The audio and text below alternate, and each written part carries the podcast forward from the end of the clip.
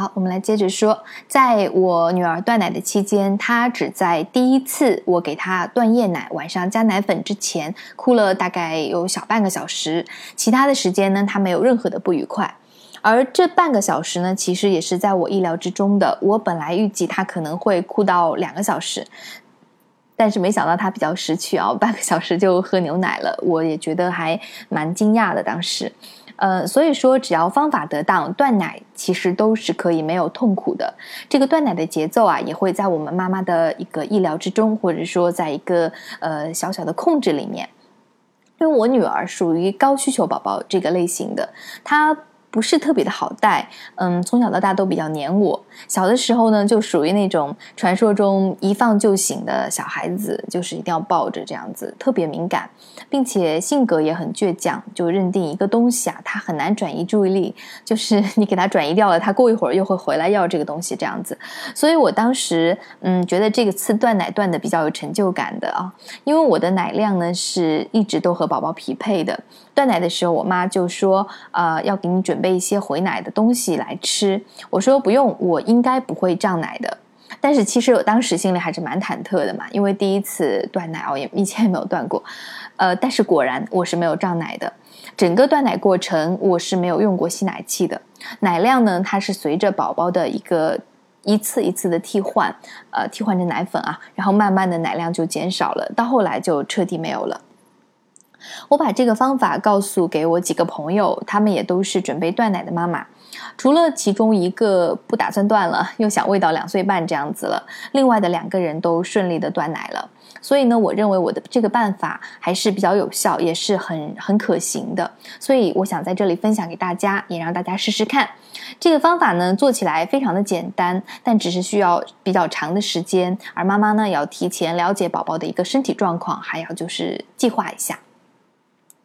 首先啊，我们来从宝宝的角度去考虑一下断奶这件事情。嗯，本来呢，宝宝觉得我妈妈很爱我，我也很爱我妈妈，对不对？我每天啊被我妈妈抱着吃奶奶，有时候含着乳头睡觉，对吧？就是宝宝会觉得非常的安全，很幸福啊。在他没有准备好自行断奶之前，其实他是希望永远都这样吃下去的，永远在妈妈怀里面吃奶奶，永远不离开，对吧？这个肯定是所有所有宝宝的想法。但是忽然有一天，呃，妈妈不见了。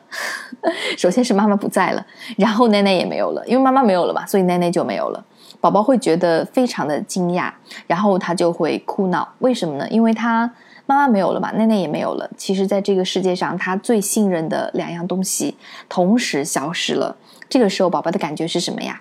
除了恐惧、愤怒、无助之外，他其实还有一种不信任感，对吗？就是妈妈不见了哦。因为在宝宝的概念里面，我之前说过，很长时间他都是没有自我意识的。宝宝觉得我和妈妈是一个人，那奶奶也是我的，那妈妈不见了，奶奶也不见了，其实他的整个世界都像是倒塌了，就瞬间就崩塌了。这个时候，宝宝啊，他会做一个什么样的举动呢？他会抓住唯一有的一个眷恋。这个眷恋是什么？一般来说是一个小毯子。呃，他身边的被子，就睡觉的时候的被子，或者是一个毛毛熊，等等等等，就是这种就是物品的依恋，就在这个时候开始了。因为他宝宝所有的安全感都没有了，呃，所有对于世界的信任感都崩塌了。所以说他在呃哭到很累睡着的时候，他唯一依恋的就是那个小毯子。哎呀，其实想起来是非常非常可怜的，对吗？一天、两天、三天，其实妈妈还是没有回来的。我们传统断奶是妈妈要离开最少一个星期，对吗？不跟宝宝见面，对不对？一个星期啊，妈妈们想一下，这七天七夜里面，宝宝要受着怎样的煎熬？他的整个世界就被妈妈带走了。他还要马上改变自己的一个一个身体的一个状况，去适应奶瓶，适应奶瓶里面的牛奶。所以宝宝这个这样子断奶，对他，他只是不会说话，他只是不会跟我们用呃 用普通话说出来。妈妈，我真的好难过，我好难受，对吗？但是他其实是有在哭的。那么长辈会告诉你，啊，小孩子断奶都会哭的嘛，哭哭要哭的就好了，对不对？呃，我个人是呃。不是非常不喜欢这样子的断奶的，我希望所有的妈妈都不要这样强硬的给宝宝断奶，好吗？这样子的话，对宝宝长大以后的安全感，还有一系列的心理问题，都可能会在这个时候产生。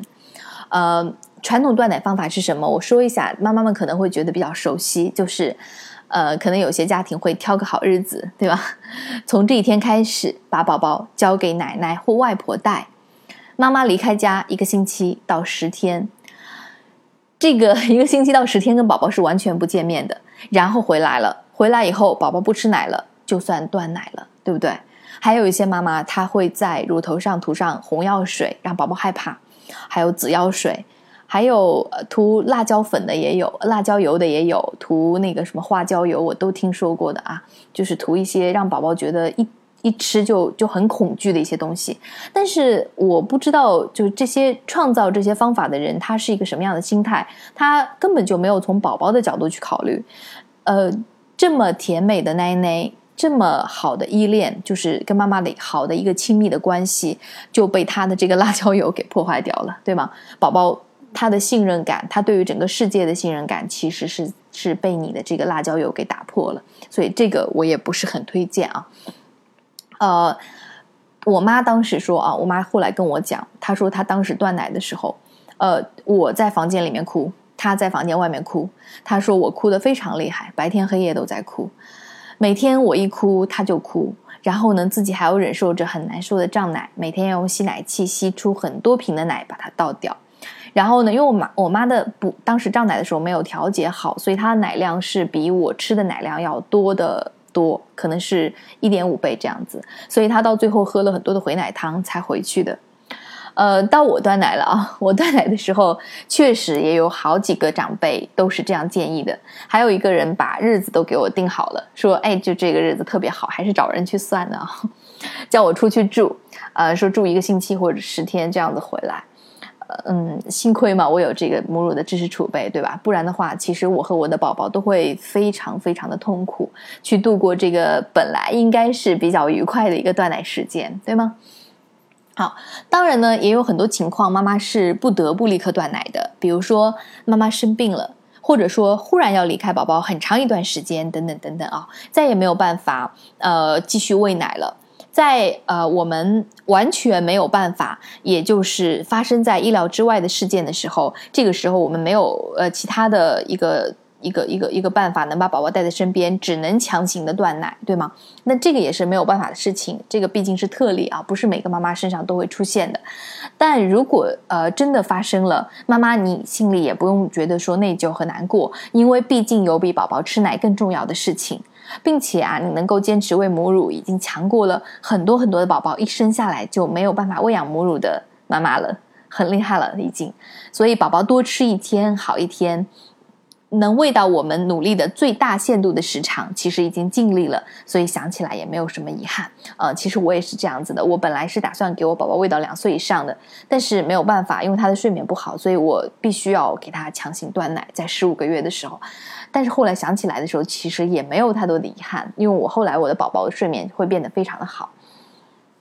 嗯，如果呢不是因为妈妈的原因，那么断奶的时间我们就要看宝宝是否是不是准备好了。呃，其实如果妈妈不急着断奶啊，你会发现喂到两岁以上，宝宝会自己把奶断掉。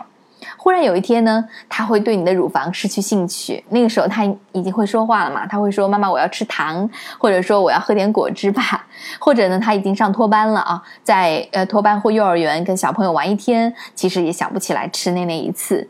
这个啊是全世界最好的断奶方式，是让宝宝做主。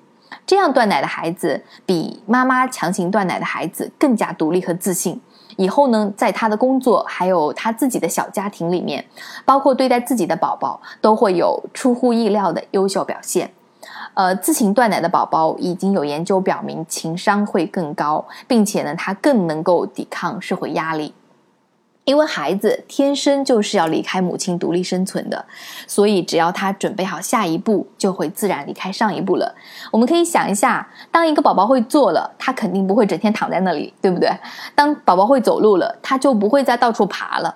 所以说，当他准备好像大人一样吃饭了，那么他就会自然离开母乳了。呃，想起来其实是有点悲伤了。呃，有一句话不是我妈妈经常说的，就是说，她说所有深刻的爱都是为了在一起，但是只有妈妈的爱是为了分离。